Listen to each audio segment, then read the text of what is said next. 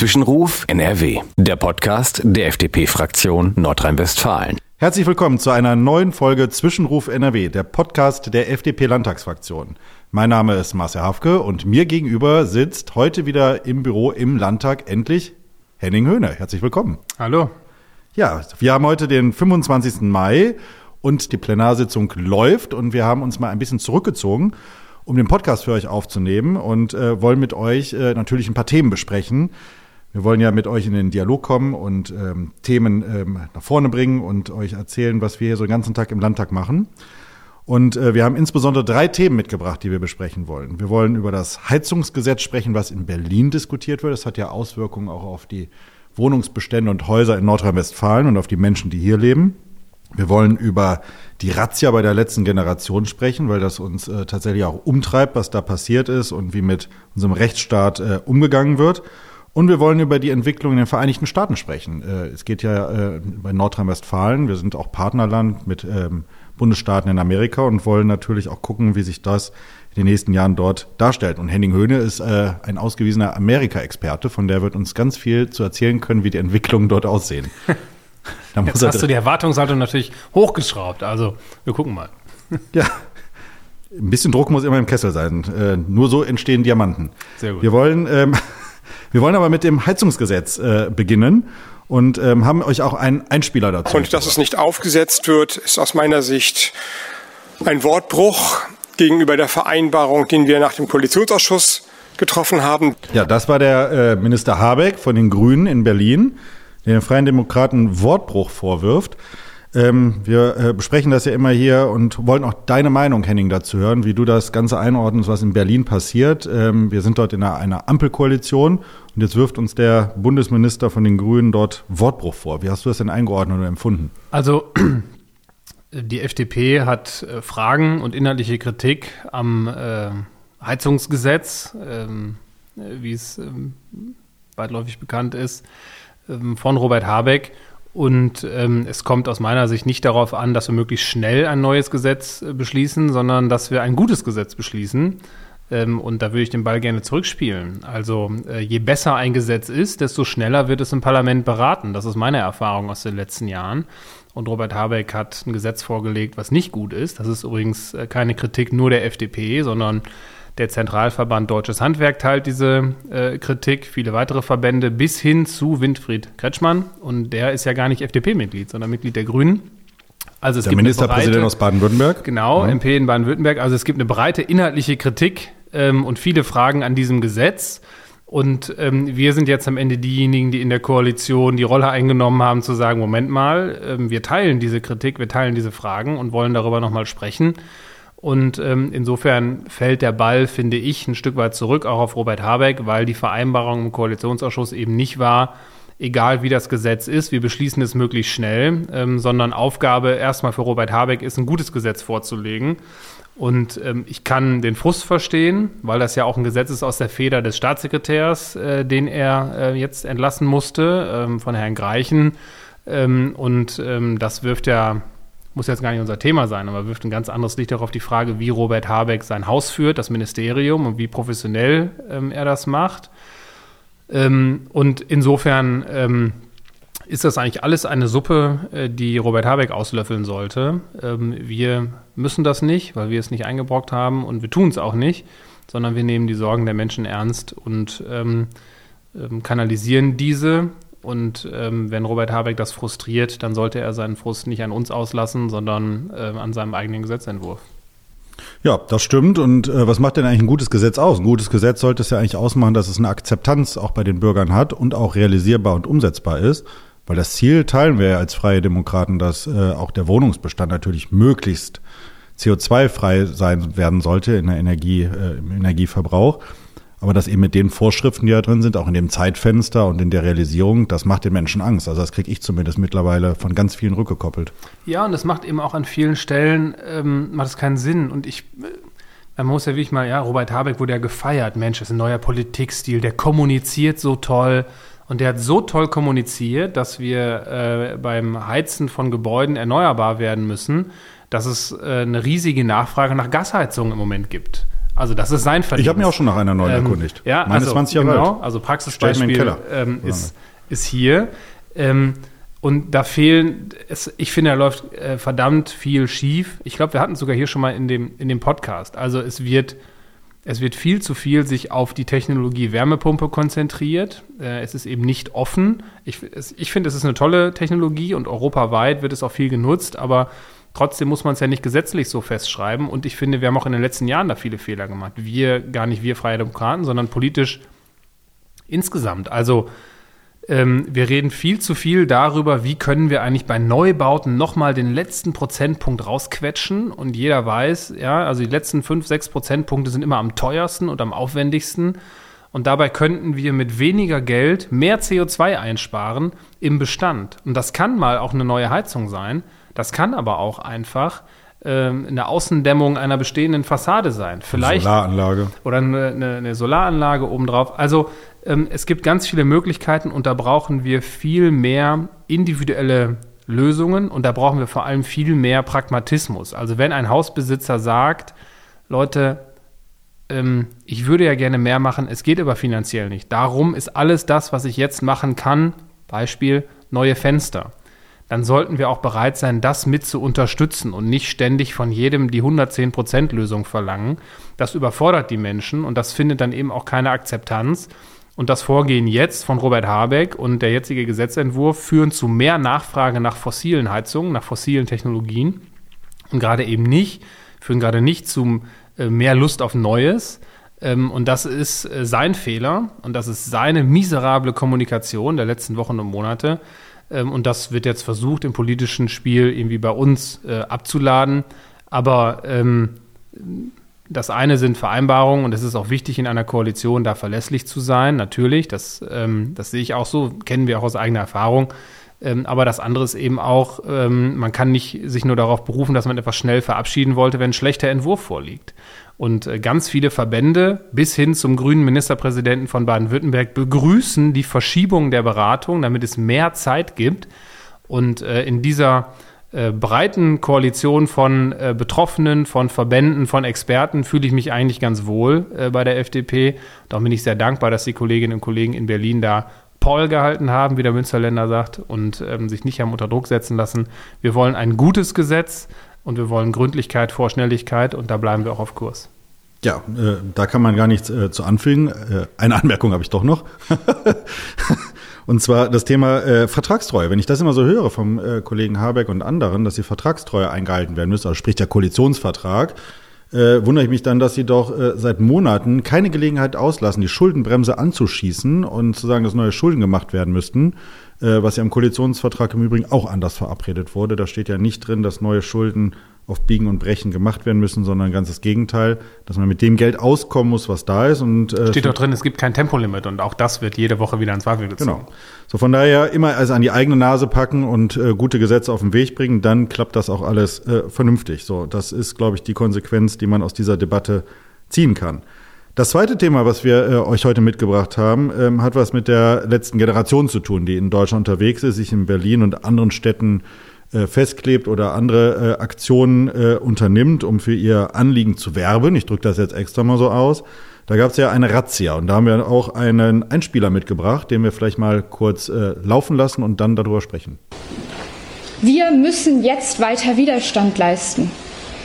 Denn wir müssen uns lautstark weiterhin dafür einsetzen, dass Leben geschützt werden.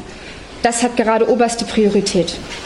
Ja, Henning, äh, deine Einordnung zu dieser ominösen Pressekonferenz, die ja stattgefunden hat, äh, dass jetzt äh, gesagt wird, du hast ja zwei kleine Kinder.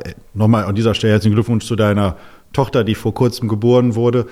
Ähm, ähm, ja, wenn man das immer so hört, denkt man ja, dass das Kinderkriegen ja gar nicht mehr gar nicht mehr funktioniert und dass es eher auf, dieser, auf diesem Planeten gar keine Zukunft gibt und dass es deswegen richtig und toll ist, sich da anzukleben, wenn man denen zuhört. Ähm, vielleicht ordnest du das mal ein. Also ich finde das ja tatsächlich sehr erschreckend, was da passiert und mit welchen Methoden ja mittlerweile gekämpft wird. Der Klimawandel, die Anpassung an den Klimawandel, das sind schon die großen Herausforderungen dieser Zeit, dieser Generation. Ähm, aber trotzdem würde ich ähm, zum Abrüsten anmahnen. Also ähm, bei der letzten Generation ist ja vor allem Selbstgerechtigkeit erstmal im, im Vordergrund und ähm, das ist per se immer schwierig. Und wenn man ein bisschen mehr ins Detail geht, ja, zum Teil dubiose Finanzierungsquellen, zum Teil dann auch ähm, Forderungen ähm, danach, dass ja das demokratische System auch gar nicht gut funktioniert. Man bräuchte da andere Institutionen und Wege. Und da finde ich, muss man schon aufpassen und, und sehr genau hinhören.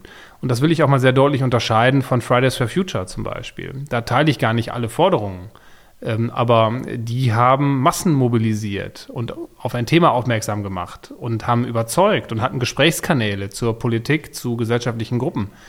Und äh, das war der Weg, den man in einer Demokratie eben auch dann geht. Und was die letzte Generation macht, ist ähm, einfach möglichst viel stören, sich festkleben, nötigen. Und damit tun sie ja gar nicht äh, der Politik weh und den Entscheidungsträgern weh, sondern damit tun sie Otto Normalverbrauchern äh, weh, den, den ganz normalen Bürgerinnen und Bürgern. Die, sie tun damit Leuten weh, die zur Arbeit wollen und zwar und, und müssen.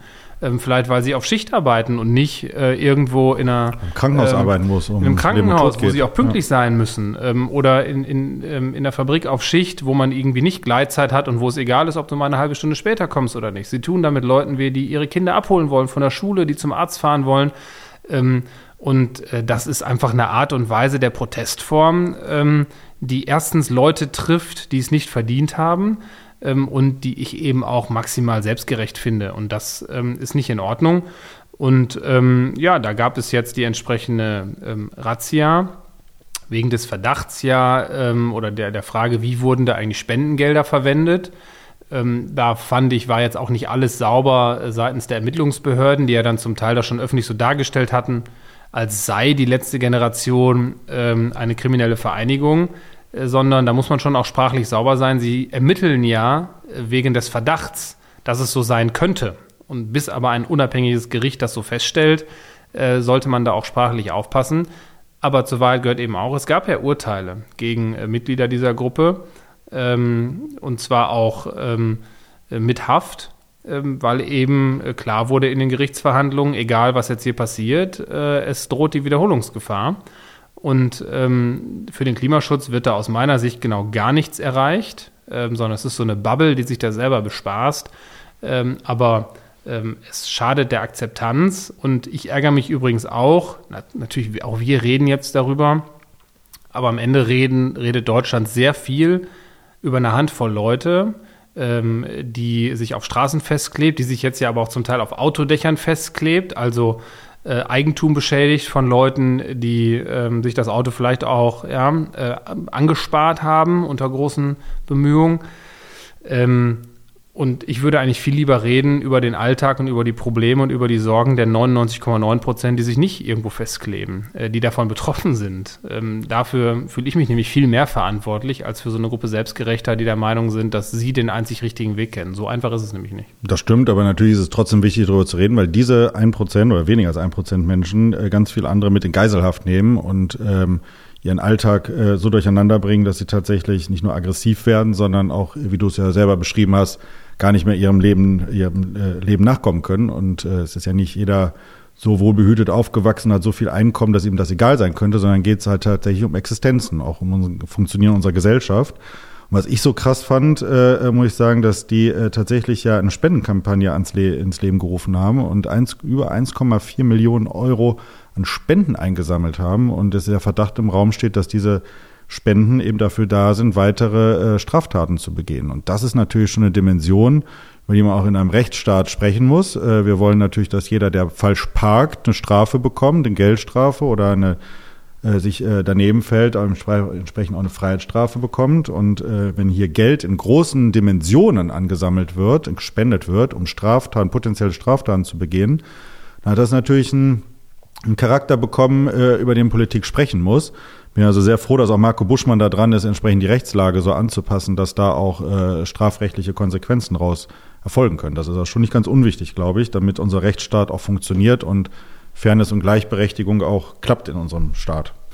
Absolut. Und ich will mal ergänzen, ähm, sowohl von Mitgliedern dieser Gruppe als auch zum Teil von Beobachtern, als auch zum Teil von, von Medien, wenn es dann da heißt, da würden Leute kriminalisiert und das ginge alle nicht. Ähm, da kann ich eben nur sagen, es gibt ja einen Grund, warum Justitia üblicherweise blind dargestellt wird. Also es ist eben egal, warum man sich festklebt. Ähm, es ist eben ähm, egal äh, was die Motive sind. Es geht äh, darum, welche Folgen hat das eigentlich für andere Menschen hier in diesem Land. Und dann kann sich auch jeder mal selber prüfen, der jetzt sagt, aber Klimaschutz ist doch wichtig. Ja, das stimmt. Aber die Aufgabe von Justiz und ich finde eben eigentlich auch von Politik muss eben sein, unabhängig dieses Motives zu überlegen, ist das eigentlich angemessen und ist das verhältnismäßig? Und ähm, jetzt kann man sich ja mal überlegen, ähm, würde man das eigentlich auch so milde beurteilen, wenn sich da der Bund der Steuerzahler festkleben würde, äh, weil er für die Einhaltung der Schuldenbremse äh, demonstriert. Und äh, da käme man ganz schnell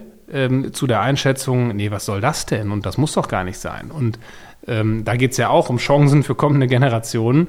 Ähm, und da merkt man eben schon, Politik und gerade die Justiz und Ermittlungsbehörden müssen unabhängig vom inhaltlichen Motiv ermitteln. Justitia ist blind und das ist gut so, weil in dem Moment, wo das nicht der Fall ist, ähm, da kann ich nur jedem sagen, da droht eben in, in Staaten, in denen das nicht der Fall ist, droht jedem sehr schnell auch mal auf der falschen Seite zu stehen. Und das macht einen Rechtsstaat aus, macht auch unseren liberalen Rechtsstaat aus.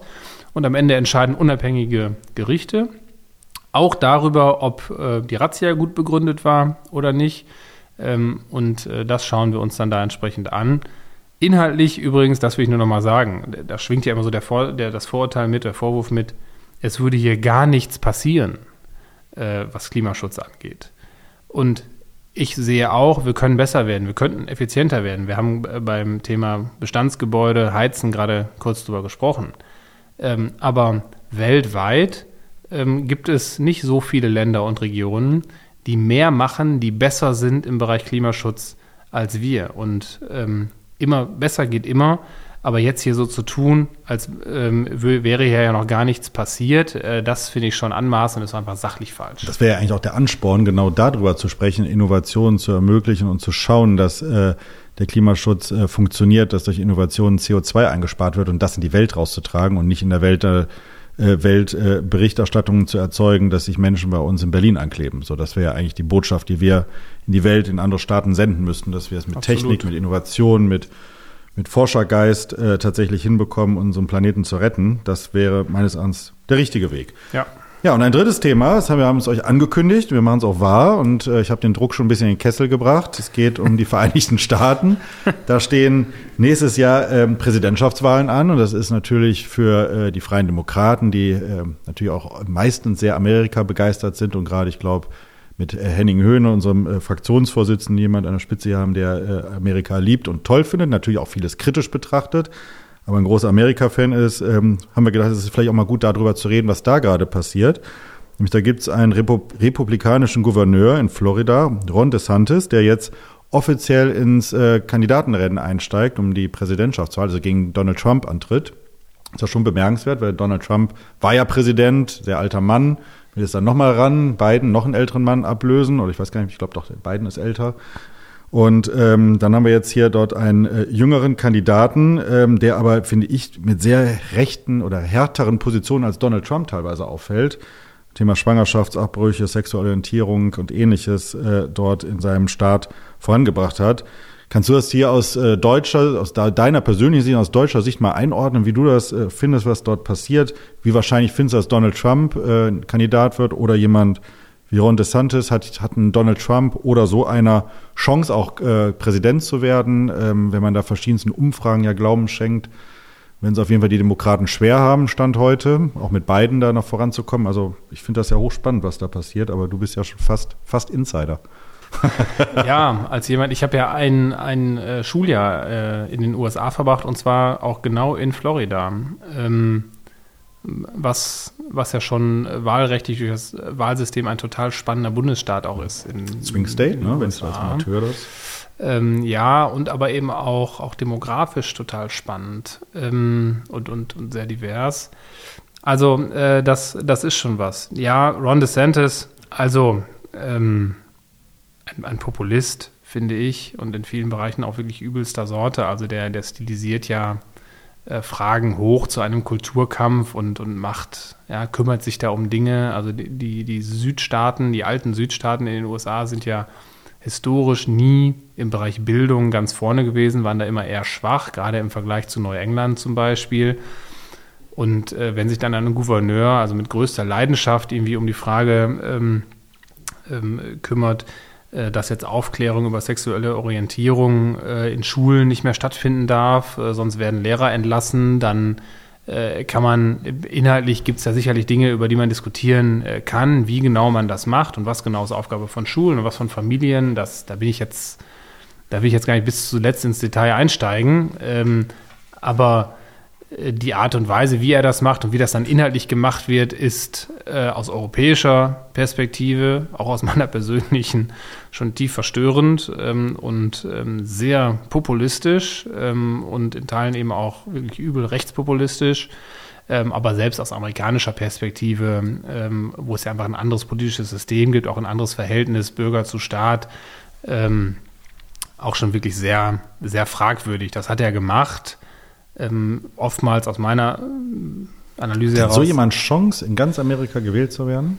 Also mit Donald Trump hat es auch keiner geglaubt, dass der sich durchsetzt, aber. Ja, das wäre jetzt meine Antwort gewesen. Ne? Also wer hätte mit Donald Trump gerechnet? Also mit, ähm, man dachte ja eigentlich mit jeder Äußerung, die über, über Donald Trump dann, dann öffentlicher wurde, desto schlechter seine Chancen. Und die Wahrheit ist, es hat seine Anhänger einfach nur noch mehr zusammengeschweißt. Ähm, und das, das liegt natürlich ein Stück weit am, am Wahlrecht, ja, also in, in vielen Bundesstaaten dann eben Winner takes it all, also eine Stimme Mehrheit reicht und alle Wahlmänner und Frauen gehen dann für diesen Präsidenten äh, eben äh, drauf, gehen in diese Richtung. Ähm, und am Ende merken wir eben, finde ich es schon an vielen Stellen zu merken, und da, das, darüber diskutieren ja die USA auch schon länger, es ist eben auch doch ein durchaus gespaltenes Land und ähm, ein, eines, was sich sehr stark verändert, aber eben sehr unterschiedlich. Also wir haben, gibt ja, gibt ja tolle Landkarten, die man äh, so online mal googeln kann, ja, Bevölkerungsdichte in den, in den USA, wie wurde wozu abgestimmt, äh, wo ist welcher Anteil von, ja, in der Altersverteilung und so weiter und so fort. Also diese ganzen Merkmale, die man so mal sich angucken kann. Ähm, und ich glaube, aus aus europäischer äh, Perspektive ist immer wichtig, vor allem zu sehen, die USA, das, das ist so wie, als wenn man sagen würde, die Europäer. Also klar gibt es verbindende Elemente und auch viele Gemeinsamkeiten, aber äh, jemand, der, äh, der in South Carolina groß wird, da bei den Republikanern ist und, und so sozialisiert wurde, ähm, der, der hat eben mit ähm, mit jemandem, der in Washington State an der Küste ähm, groß wird und, und äh, da irgendwie an einer, an einer Uni arbeitet, wenig zu tun. Und die, ja, es ist ein Land einerseits, aber es ist eben ähm, ein verdammt großes und ein verdammt vielfältiges. Äh, und der Wahlkampf in den USA konzentriert sich eben auf einige wenige Swing States. Und Florida ist einer davon und da können sehr wenige Stimmen sehr ausschlaggebend sein. Und insofern ist aus meiner Sicht Ron DeSantis innerhalb der Republikanischen Partei definitiv ein ernstzunehmender äh, Kandidat. Äh, und darum geht es ja erstmal. Es geht ja erstmal um die Vorwahlen äh, bei den Republikanern. Ähm, und äh, da geht es viel um, äh, um Geld, ähm, um Wahlkampfkosten, um Ausgaben, um die richtige Kampagne, um, den, um die richtige Tonlage.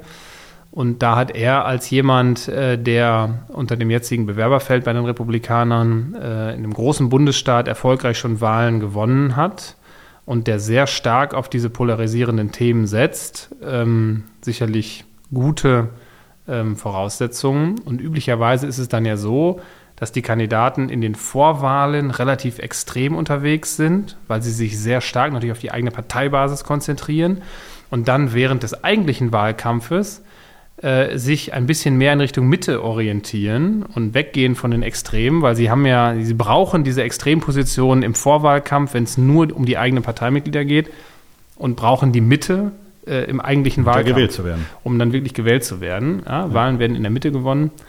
Ähm, das gilt äh, da genauso wie hier. Und insofern ähm, darf man das nicht ähm, unterschätzen ähm, und muss das dann entsprechend auch in der politischen Strategie einordnen aber eben auch inhaltlich. Und da gilt anhand dieser ein, zwei Beispiele, die ich genannt habe, es ist äh, jemand, der, äh, der inhaltlich quer durch die Bank bei deutschen Parteien schon für, ich sag's mal sehr vorsichtig, für Stirnrunzeln sorgt mit vielen Initiativen. Und dann haben wir noch lange nicht über die Pandemiepolitik gesprochen von ihm. Weiß man ja nicht, was äh, einem aus deutscher Sicht lieber sein soll, ob hinter Donald Trump da Kandidat wird oder Ein Ron DeSantis. es gab ja Kommentatoren, die gesagt haben, Ron DeSantis ist inhaltlich wie Donald Trump, aber mit mehr Verstand. Gefährlicher, weil das, Das kann gefährlicher um- sein, ja. Ja. das, Ja, ist weil so. weiß ich noch nicht, was, was man davon halten soll. Ähm, die Mal gucken. Demokraten- Andi Scheuer hat ihm heute gratuliert. Äh, zur, Andi Scheuer hat ihm Andi gratuliert, Scheuer, ja. ja. Andi Scheuer Also- war vom DJ-Pult aus oder ein, vom DJ-Pult, ein, ein durch und durch erfolgreicher deutscher Minister. Ähm, Ja. Findet das großartig. Und wenn ein. CSUler so überschwänglich einem Kandidaten Wahnsinn. gratuliert, sollte das für uns alle Warnsignal sein. Gerade bei Andi Scheuer, das stimmt. ich habe euch nicht zu viel versprochen. Henning Höhne ist da Insider. Äh, er hat dem Druck standgehalten und finde das ja äh, gar nicht so schlecht, wenn wir es hier in diesem Podcast immer mal wieder auch solche internationalen Themen aufrufen. Äh, Wir leben ja äh, zwar in Nordrhein-Westfalen, aber erstens ist NRW international und zweitens äh, ist das ja auch spannend im politischen Bereich, sich sowas äh, anzuschauen, was da passiert. Also danke dafür, für die Einordnung. Da habe ich auch wieder selber was gelernt bei. Ja, probieren wir von der großen Weltbühne zurückzukommen äh, ins beschauliche Nordrhein-Westfalen.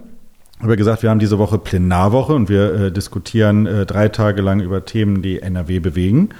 Und ähm, würde jetzt vorschlagen, wir hören noch mal einen Einspieler, nämlich von Dietmar Brockes, äh, was er bei uns äh, diese Woche im Plenum gesagt hat. Es geht um ein Thema, was ich, äh, was ich hochspannend finde, äh, weil ich mich da nie, nie intensiv mit beschäftigt habe, nämlich was Hochwasserschutz, Hochwasserschutz und der Wolf miteinander zu tun haben. Mal gucken, was Dietmar dazu erzählt. hat. man zu dem Thema leider nichts. Meine Damen und Herren, der Wolf schafft Probleme, die wir ernst nehmen müssen. Dafür brauchen wir Lösungen. Anders als die Landesregierung wollen wir freie Demokraten die Weidetierhalter nicht alleine lassen. Sie sollen auch künftig ihre wichtige Funktion für Umwelt, Natur und Katastrophenschutz erfüllen können. Dafür braucht es ein äh, Wolfmanagement 2.0 in diesem Land, ein Upgrade. Ja, ich musste erstmal, äh, als ich den Antrag gelesen habe, äh, mich da auch schlau machen, kann da gar nicht so viel zu sagen. Vielleicht möchtest du unseren Zuhörerinnen und Zuhörern erzählen, was denn der Wolf mit dem Hochwasserschutz zu tun hat. Ich finde es ja spannend. Erzähl mal. Dem, dem Stadtkind Was in, Marcel Hafke. was in Wuppertal jetzt in der Hochwasserschutz der Wolf uns hilft oder auch nicht? Ähm, Das ist natürlich in Wuppertal schwierig, weil ihr das ganze Tal zugebaut habt. Aber ähm, Auch noch keinen Wolf haben, aber dem Stadtkind Marcel Hafke kann man das natürlich mal, mal erklären. Dabei hättest du, ich meine, du bist ja im Landtag, wenn man einfach nur mal auf die andere Rheinseite schaut hin und wieder, äh, dann kann man das ja sehen äh, auf der Oberkasseler Rheinseite. Ähm, naja, also es ist natürlich so, ähm, Weidetierhaltung, also insbesondere Schafe, ähm, werden gerne genutzt, ähm, im, im Uferbereich, auf Deichen zum Beispiel, ähm, weil jetzt in der ganz kurzen Version, äh, durch die Art und Weise, wie ähm, zum Beispiel Schafe das Gras ähm, abreißen, wenn sie es fressen und natürlich auch selber dann wieder festtrampeln, ähm, führt das dazu, dass Deiche stabilisiert werden, weil die Grasnarbe dichter ist, weil ähm, der, der Boden verdichtet wird und das hilft äh, im Hochwasserschutz, weil dann eben Deiche nicht so leicht unterspült werden und weggeschwemmt Spruch werden. auf den Lippen. Das ist auch für Golfplätze gar nicht so schlecht, aber das ist ein anderes Thema. Entschuldigung. so. Er musste jetzt ja. Gut, so. eher ein bisschen mehr ich Ernsthaftigkeit. glaube, ja, genau. Vor allem, ja, also ich, Das habe ich auch ein Konzept ohne, gebracht. ohne das genauer zu wissen. Ja, ich weiß nicht, welcher Golfplatz sich freuen würde, wenn eine Schafherde darüber geht. Aber das ähm, müssen wir an anderer Stelle vielleicht nochmal klären. Aber naja, also das ist erstmal gut. Und äh, das ist gut, weil das natürlich ähm, ähm, sonstige Pflege überflüssig macht. Also es, da muss niemand den Rasen da mähen ähm, und ähm, darüber fahren. Das ist natürlich eine schöne ähm, Nutzung. Also in jeglicher Hinsicht nachhaltig und, und vorteilhaft. Aber äh, wenn sich ein Raubtier wie der Wolf äh, weiterhin äh, ausbreitet in Nordrhein-Westfalen, dann ist das natürlich eine Gefahr, weil dann Weidetierhalter äh, gerade auch an solchen Stellen im Zweifelsfall geneigt sind zu sagen, das geht so nicht mehr, weil der Trick natürlich an so einem Deich ist, nicht immer an derselben Stelle zu sein, mit einem hohen gesicherten Zaun, der immer da ist, sondern wird eher mit so mobilen kleinen Zäunen äh, gearbeitet, ja, äh, wo da ein bisschen Strom drauf ist, aber äh, das sich eben leicht versetzen lässt. Und das hält den Wolf nicht ab, ähm, hält aber die Schafe ab. Und das äh, führt dazu, dass wir eben immer mal wieder auch Fälle haben, wo dann wirklich viele Tiere gerissen werden durch den Wolf, weil die Tiere selber ja nicht wegkommen, der Wolf aber wenig Probleme damit hat, auch höhere Zäune zu überspringen. So, damit muss man umgehen. Und dann steht man im Spannungsverhältnis. Ähm, einerseits ist der Wolf äh, geschützt und es, finde ich, ist auch so, ist durchaus ein Erfolg artenschutzrechtlich, dass der Wolf zurückkommt. Ähm, ist ja in Europa, in Westeuropa über viele, viele Jahre, Jahrzehnte ähm, nicht da gewesen, ausgerottet gewesen. Aber äh, die Frage, die man sich schon stellen muss, inwiefern passt denn ein solches Raubtier in unsere Kulturlandschaft und in unsere enge Besiedlung? Und äh, seit langem, auch eben in dieser Plenarwoche, fordern wir, dass wir da einen neuen ähm, Umgang brauchen. Als FDP haben wir in der äh, letzten oder vorletzten Legislatur zum Beispiel mal gefordert, es gibt zum Beispiel ähm, für äh, Rotwild ähm, Verbreitungsgebiete, die definiert werden. Äh, und innerhalb dieser Gebiete darf das nicht äh, bejagt werden, aber außerhalb der Gebiete wohl, dass man dann eben sagt, also den Wolf in gewissen Gebieten ist das in Ordnung, da ist das, da passt das auch und da sind dann eben auch Wildtiere, äh, Weidetiere nicht gefährdet.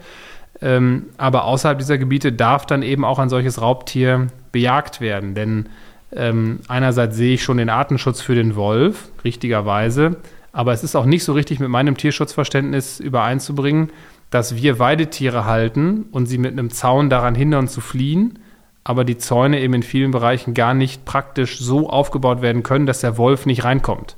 Also da setzen wir dann auch diese Weidetiere, die ja in der Verantwortung der Menschen sind, äh, einfach schutzlos aus. Mhm. Ähm, und dafür braucht es eine Lösung. Und äh, andere europäische Länder sind da weiter und gehen auch anders mit dem europäischen Artenschutz um. Und hier ähm, ist da noch ähm, etwas äh, Arbeit ähm, ja. vor uns. Ja, danke, dass du das so differenziert und auch klar und deutlich ähm, vorgetragen hast und erzählt hast. Äh, ich glaube, deswegen äh, wird auch schnell deutlich, dass das ja ein Thema ist tatsächlich für 18 Millionen Menschen, weil wir haben überall Flüsse, Bäche, Seen äh, und ähnliches und brauchen da einen entsprechenden Hochwasserschutz.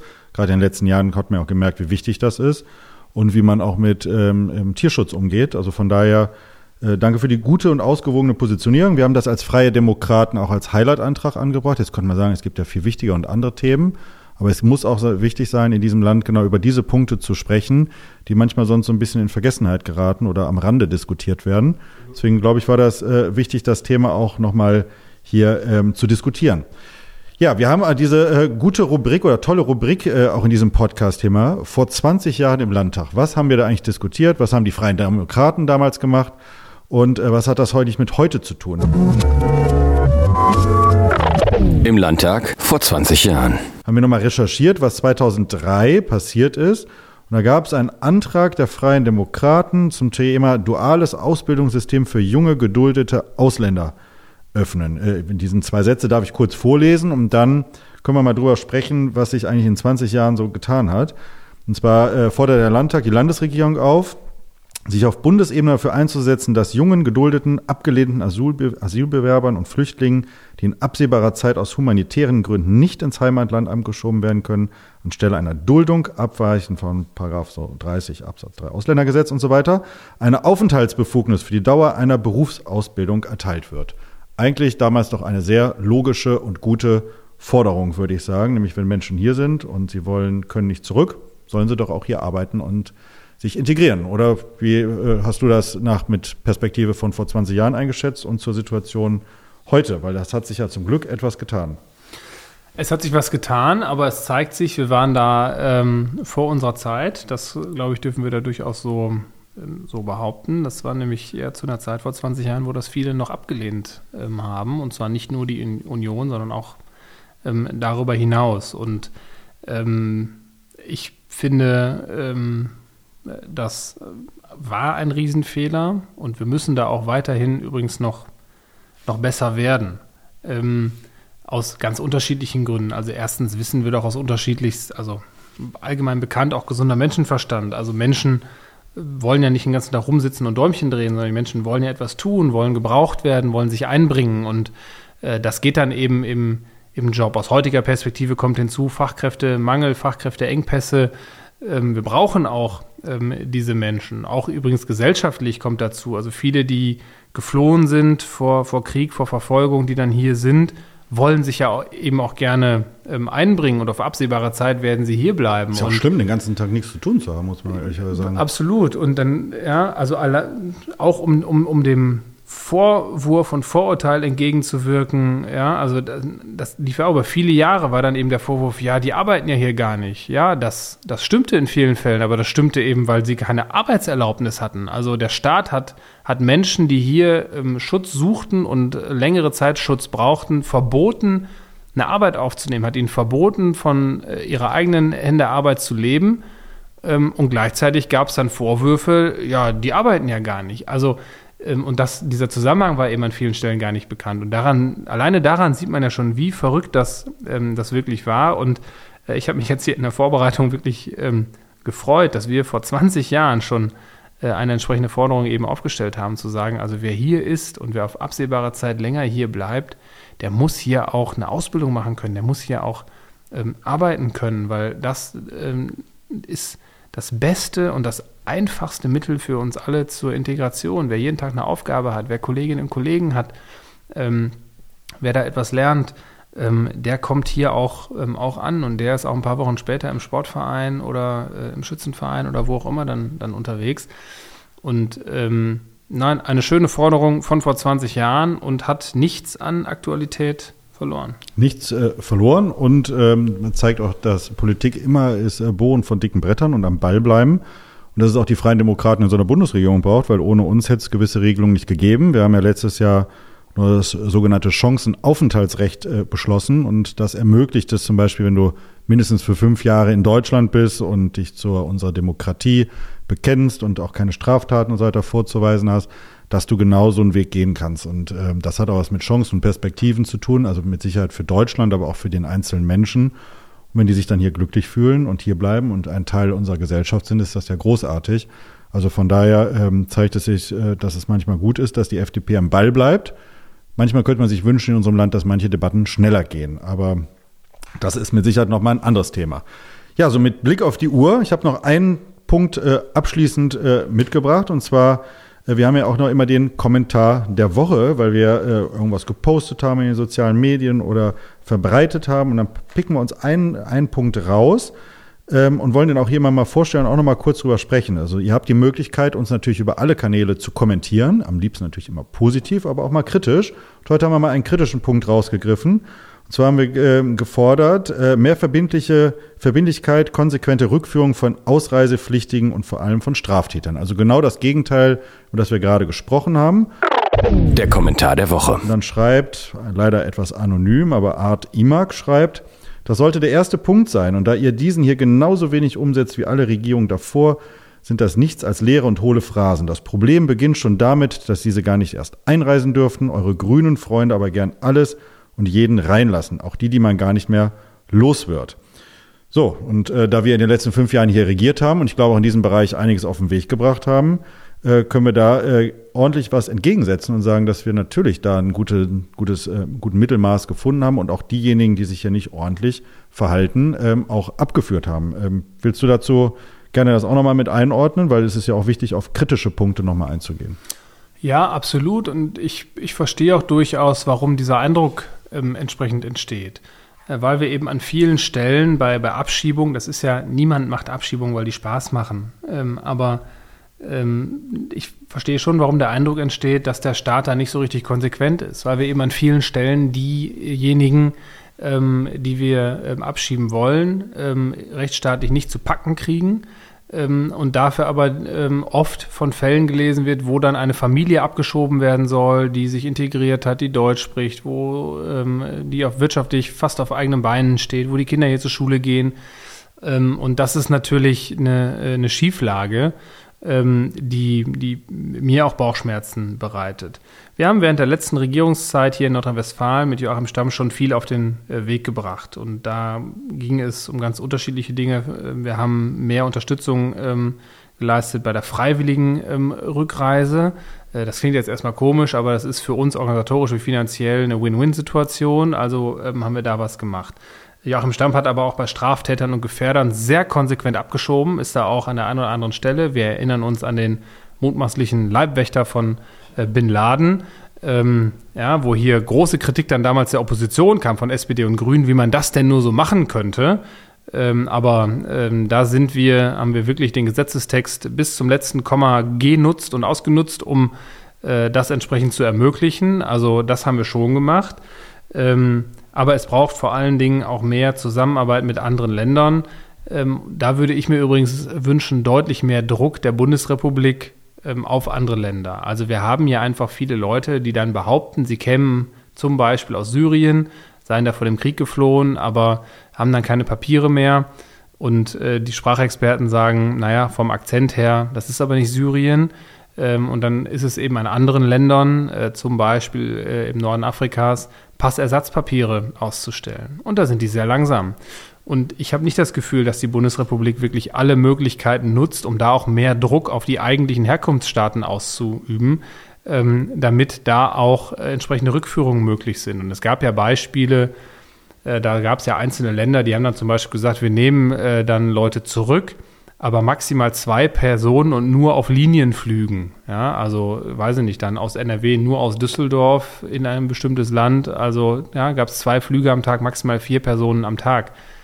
Äh, das ist natürlich äh, keine, keine Art der internationalen Zusammenarbeit. Und da haben wir einen längeren Hebel, den wir nutzen müssten.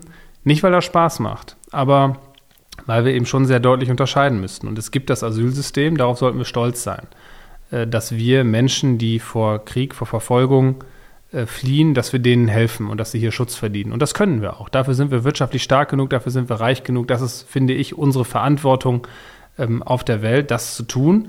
Aber damit wir da auch leistungsfähig bleiben, müssen wir da eben auch überprüfen, äh, wer erfüllt denn diese Bedingungen im Asylgesetz? Und die gelten schon sehr lange und ziemlich unverändert. Ähm, und das müssen wir eben prüfen und da dann auch konsequent sein. Da sind andere Länder deutlich besser.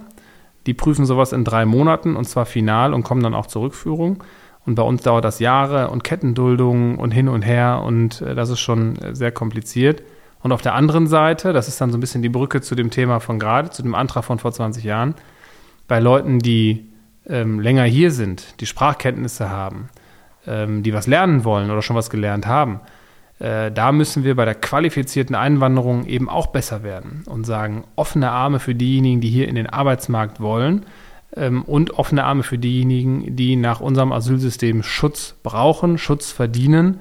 Aber ähm, diejenigen, die weder in die eine noch in die andere Kategorie passen, da müssen wir eben auch konsequent sein bei der Abschiebung, bei der Rückführung, nicht, weil das ein schönes Thema ist und nicht, weil wir den Leuten äh, was Schlechtes wollen, aber weil wir die Kapazitäten brauchen, um denjenigen dann zu helfen, äh, die in die anderen beiden Kategorien äh, gehören. Das ist gerade der, ähm, der Punkt. Das treibt mich auch um. NRW hat im letzten Jahr mehr Flüchtlinge aufgenommen als Frankreich und die Niederlande zusammen.